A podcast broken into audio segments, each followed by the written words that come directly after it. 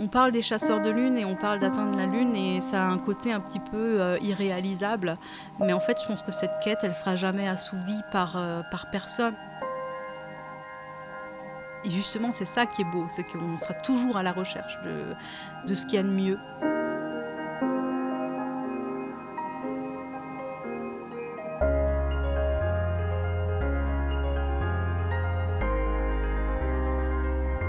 Quelles sont les motivations, les ambitions, les rêves et les secrets de ceux que l'on appelle les chasseurs de lune Rendez-vous intime avec les acteurs du monde du vin alsacien. Écoutez-les vous raconter l'histoire de leur passion. Vintime, dans l'intimité des acteurs de la cave Bestheim. Épisode 5, Sabrina Marino, responsable communication. Au cœur, l'Alsace, le vin et Bestheim comme une famille.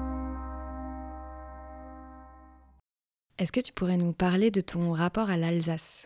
L'Alsace, c'est un univers et pour moi, c'est des valeurs, un paysage, une atmosphère qui me tiennent beaucoup à cœur, que j'aime partager avec mes proches euh, et avec les inconnus que je rencontre euh, au cours du temps, parce que c'est vraiment viscéral. C'est, euh, j'y suis vraiment très, très, très attachée. Est-ce que vous pourriez nous raconter votre enfance en Alsace?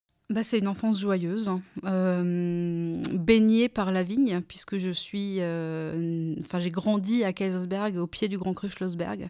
C'était notre terrain de jeu. On allait s'y amuser, on allait y prendre nos goûters après l'école, euh, on allait s'amuser dans les ruines du château qui le surplombe.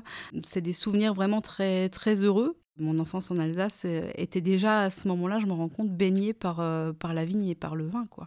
Est-ce que vous pourriez nous décrire, euh, donc là on est chez Bestheim, est-ce que vous pourriez nous décrire comment c'est dehors, à quoi ça ressemble le paysage dehors? Là, quand vous sortez de Bestheim, vous ne vous rendez pas compte de, l'immensité et de la marée de vignes dans laquelle on, se trouve, effectivement.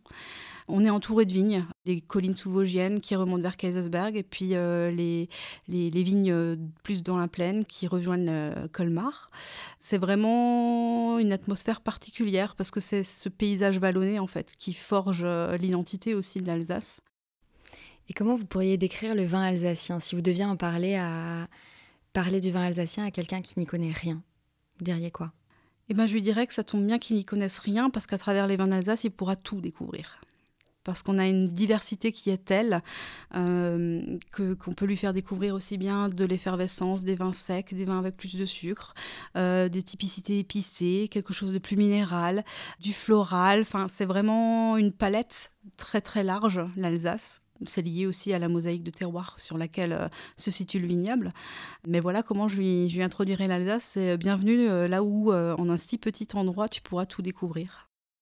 Et donc là, ça fait pas mal d'années que vous travaillez chez Bestheim déjà. Qu'est-ce que vous pourriez dire sur, euh, sur cette entreprise? Comment vous pourriez décrire cette entreprise? Bestheim, c'est une cave coopérative. Et une cave coopérative, c'est porteur de multiples valeurs. Et on s'en rend compte effectivement quand on travaille au sein et avec ces acteurs-là. Les valeurs de la coopération, le partage, euh, l'ambition, la, mutualisation, euh, c'est vraiment quelque chose qui, moi, me parle beaucoup, alors que à l'inverse, j'étais, je suis fille unique, donc j'ai été élevée dans un milieu plutôt euh, à l'opposé de tout, de, tout ça. Et là, je me rends compte de, cette, euh, de, l'importance que ça peut avoir, en fait, justement, d'être entouré, encadré, euh, l'entraide, la passion partagée, en fait. J'ai pour habitude de dire, eh ben, je vais vous parler de la famille Bestheim. Est-ce que vous avez le temps devant vous? Parce qu'il y a à peu près 400 histoires de famille que j'ai à vous, à vous conter ce soir. en général, ça fait sourire, mais oui, il y a réellement euh, l'histoire de 400 familles euh, de viticulteurs. C'est riche, c'est très très très riche. Et est-ce que l'histoire de cette cave coopérative, donc euh, l'audace des chasseurs de lune, est-ce que ça influe sur la façon dont vous travaillez? Oui, je pense que c'est une empreinte vraiment de, des acteurs de la cave. On vit avec cette audace en fait au quotidien et on fait rien sans ce grain d'audace parfois qui vire à la folie, mais, mais on l'assume totalement. Et, c'est vraiment une, caractéristique, je dirais, pour avoir vécu et vu euh, d'autres milieux professionnels et d'autres caves. C'est vraiment quelque chose qui porte en interne. Je crois que c'est, on en est vite imprégné en fait. De, cet esprit des, chasseurs de lune, un peu conquérant, un peu voilà le, côté audacieux, ambitieux, à la recherche de, de la différence en fait. Et qu'est-ce que vous aimez particulièrement avec le fait de travailler dans la production de vin? J'étais baignée dans un monde, dans un milieu d'artisans où la créativité encore est très importante. Ma première approche avec la viticulture, j'ai toujours tout de suite fait la, comparaison entre le terroir et une toile de tableau, les cépages et puis toutes les couleurs qu'on peut avoir, les vignerons ou les viticulteurs qui sont autant de pinceaux de taille différentes avec une touche et une une patte et un style différent. Et du coup, c'est vraiment, il y a une dimension, une recherche euh, artistique qui donne une diversité aussi large que peut, que peut l'être l'art aujourd'hui. Quoi, hein. On va avoir des abstraits, on va avoir des concrets, on va avoir des impressionnistes, on va avoir plein de, de diversité euh, de ce niveau-là. Et, la relation avec la gastronomie est aussi super importante. Je défie n'importe qui de me trouver un plat qui ne puisse pas s'associer avec un vin d'Alsace cette diversité, elle est tellement importante entre les rouges, les blancs, les secs, les moelleux, les effervescents. Il y a, hum, pour moi, c'est une boîte de Pandore, en fait. Est-ce que vous vous souvenez de la première fois où vous avez goûté un vin Best Time? Oui. Oui, ça me fait sourire parce qu'à cette époque-là, je conduisais un booster bleu et je venais à la fête du vin de Best Time qui avait lieu. C'était une des dernières années, je pense, euh, en fin ma fin d'adolescence.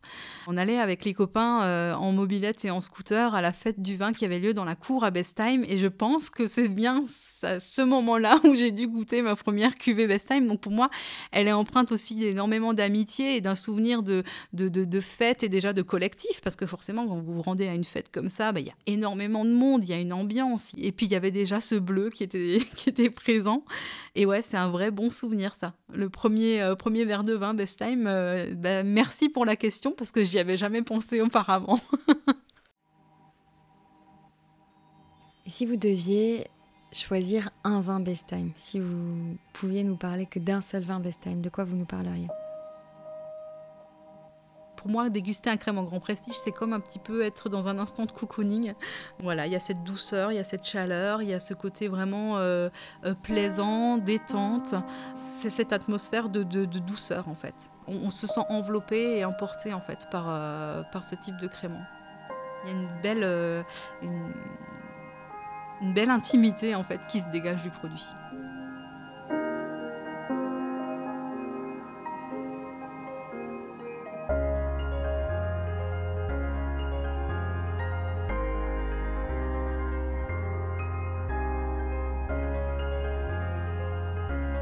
Merci d'avoir écouté cet épisode de Vintime. Nous reviendrons bientôt avec les histoires de ceux qui sont la cave Time. En attendant, si vous avez aimé ce podcast, n'hésitez pas à le partager avec vos proches et à nous envoyer vos commentaires.